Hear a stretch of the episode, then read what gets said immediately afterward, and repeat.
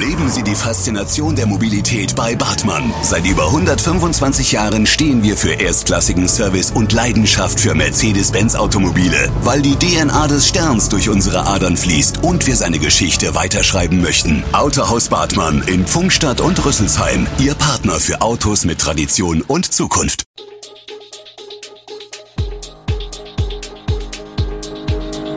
Gude, unser morgendliches News Update. Das Wichtigste aus Südhessen für Sie im Überblick. Guten Morgen aus Darmstadt an diesem 14. Juni. Gastroangebot sorgt für Debatte in Großumstadt, Suche nach Gewerbeflächen in Darmstadt läuft weiter und blutige Messerstecherei am Rüsselsheimer Waldschwimmbad. Das und mehr hören Sie heute im Podcast. Über ein gastronomisches Angebot in den Weinbergen von Großumstadt wird schon seit Jahren diskutiert. Bio-Winzer Andreas Petermann hat nun vor, auf einer Fläche am Herrnberg neben der Petermannshütte eine Gastroimmobilie zu errichten.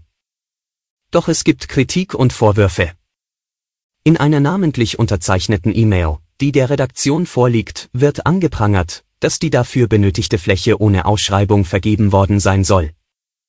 Das sei ein Skandal, denn es ist vermutlich eine der attraktivsten Gastronomieflächen im ganzen Landkreis, die hier unter der Hand an eine private Person vergeben wird, heißt es weiter. Die städtische Pressesprecherin Katrin von der Heidwunderlich und Biowinzer Petermann bestätigen den Vertragsabschluss, sehen aber keinerlei Anlass, von einem Skandal zu sprechen. Petermann sagt, dass jahrelang niemand Interesse an der Fläche gezeigt habe. Also bin ich auf die Stadt zugegangen, und das ist mit Wohlwollen aufgenommen worden, sagt er. Der Erbbaupachtvertrag mit der GBR wurde im Januar geschlossen. Eine interne Prüfung bei der Stadtverwaltung ergab, dass kein Verstoß gegen das Vergaberecht vorlag. Schauen wir nach Darmstadt. Seit einem Jahr laufen die Voruntersuchungen zu den Gewerbeflächen in Wixhausen und Aheigen. Sie sollen zeigen, welche Gebiete im Norde in Frage kommen.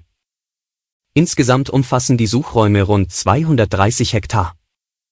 Erst bis Mitte des Jahrzehnts sollen die Voruntersuchungen abgeschlossen sein. Ein Zwischenfazit zeigt, richtungsweisende Erkenntnisse, wie die städtische Pressestelle sagt, sind noch nicht zu erwarten. Die tatsächliche Gewerbefläche werde am Ende bedeutend kleiner sein als die zunächst auszuleuchtenden 230 Hektar, sagte Ob Jochen Patsch von den Grünen in der Vergangenheit mehrfach. Das aber hat die Skeptiker bislang nicht beschwichtigt. Einerseits signalisierten die Landwirte, dass man Ackerflächen nicht ohne Gegenwehr hergeben wolle. Aber auch Naturschützer, Vereine und Interessengemeinschaften bringen ihre Skepsis zum Ausdruck. Es gibt zudem generelle Zweifel an den Gutachten. Neben der Grundlagenermittlung von Schutzgütern versichert die Stadt derweil, dass es ausgedehnte Artenkartierungen geben werde. Für Wixhausen Ost weist die Pressestelle der Stadt zudem auf eine Online-Bürgerveranstaltung hin.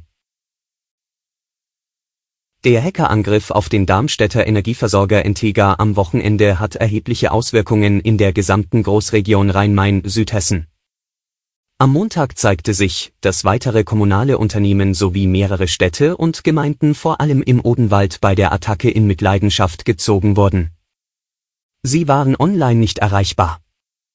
Das eigentliche Ziel des Angriffs waren Server des Entega Tochterunternehmens Count Plus Care, das IT-Dienstleistungen anbietet. Das teilte Integer-Sprecher Michael Ortmanns am Montag mit. Daher waren die Kunden der ebenfalls in Darmstadt ansässigen IT-Firma von dem Angriff mit betroffen. Dazu gehören das Darmstädter Immobilienunternehmen Bauverein AG, die Frankfurter Entsorgungs- und Servicegruppe sowie die Mainzer Stadtwerke. Gleichfalls weitgehend abgeschnitten vom Netz waren am Montag die Stadtverwaltungen von Erbach und Michelstadt sowie weitere Städte und Gemeinden im Odenwaldkreis. Die Entega habe keine neuen Erkenntnisse über Hintergründe der Attacke. Kundendaten seien nicht betroffen. Die Strom-, Gas- und Wasserversorgung sei zudem gesichert. Es wird mit Hochdruck daran gearbeitet, die kompromittierten Systeme wiederherzustellen, sagt Darmstadts Oberbürgermeister Jochen Patsch. Im Kreis Darmstadt-Dieburg gibt es immer häufiger Meldungen zu übergriffigem Verhalten an Kitas, sowohl seitens der Erzieherinnen und Erzieher als auch von Kindern untereinander. Erst kürzlich soll beispielsweise ein Kind in einer Rossdörfer Kita unter einem Stuhl fixiert worden sein. Vanessa Blake von der Kreisverwaltung begleitet als Leiterin der Kita-Fachberatung Kindertagesstätten und deren Träger im Landkreis. Sie weiß von vier Meldungen seit April zu berichten und sagt, das ist viel, weil wir das in den Monaten zuvor in dieser Form nicht hatten. Solche Häufungen habe es aber auch in der Vergangenheit immer mal wieder gegeben. Woran das früher gelegen hat, sei jedoch schwer zu sagen. Jetzt bringen wir das stark mit der Corona-Pandemie in Verbindung, so Black. Von übergriffigem Verhalten spricht man zum Beispiel dann, wenn ein Kind von Erzieherinnen festgehalten und oder verletzt wird. Oder auch wenn ein Kind andere Kinder immer wieder schlägt. Manchmal können die Vorwürfe laut Blake gegenüber der Fachkraft entkräftet werden, es kann aber auch zu einer Kündigung kommen, die vom Kita-Träger vorgenommen wird. Es könne aber auch vorkommen, dass gegenüber dem Arbeitgeber eingeräumt wird, dass man sich in der Arbeit überfordert fühlt. Der Personalmangel bringt laut Blake eine gewisse Erschöpfung mit sich, wir sind am Limit, sagt sie. Schauen wir zum Schluss nach Rüsselsheim, wo eine Messerstecherei am Waldschwimmbad blutig endete.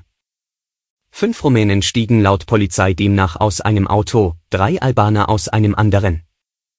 Die Insassen haben keine Badesachen eingepackt und auch nicht die Absicht, das Schwimmbad zu besuchen.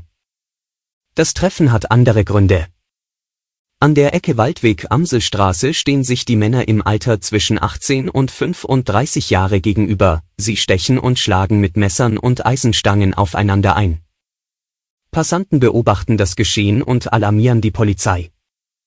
Bevor die Polizeistreifen am Tatort eintreffen, sind die Männer wieder in ihre Autos gestiegen und weggefahren. Dank der genauen Zeugenbeschreibung der Fahrzeuge können die Beamten zwei Autos noch in Tatortnähe anhalten und kontrollieren. Soweit die Rekonstruktion der Ereignisse, wie sie aus den Polizeiberichten hervorgeht. Die beiden Gruppen seien laut Polizei schon früher wegen gewalttätiger Auseinandersetzungen aufgefallen. Gegen die zehn Männer, keiner schwebe in Lebensgefahr, wird wegen eines versuchten Tötungsdeliktes ermittelt. Die Hintergründe der Auseinandersetzung seien noch unklar. Alle Infos zu diesen Themen und noch viel mehr finden Sie stets aktuell auf echo-online.de. Gute Südhessen ist eine Produktion der VAM von Allgemeiner Zeitung, Wiesbadener Kurier, Echo Online und Mittelhessen.de. Redaktion und Produktion die NewsmanagerInnen der VAM. Ihr erreicht uns per Mail an audio.vam.de.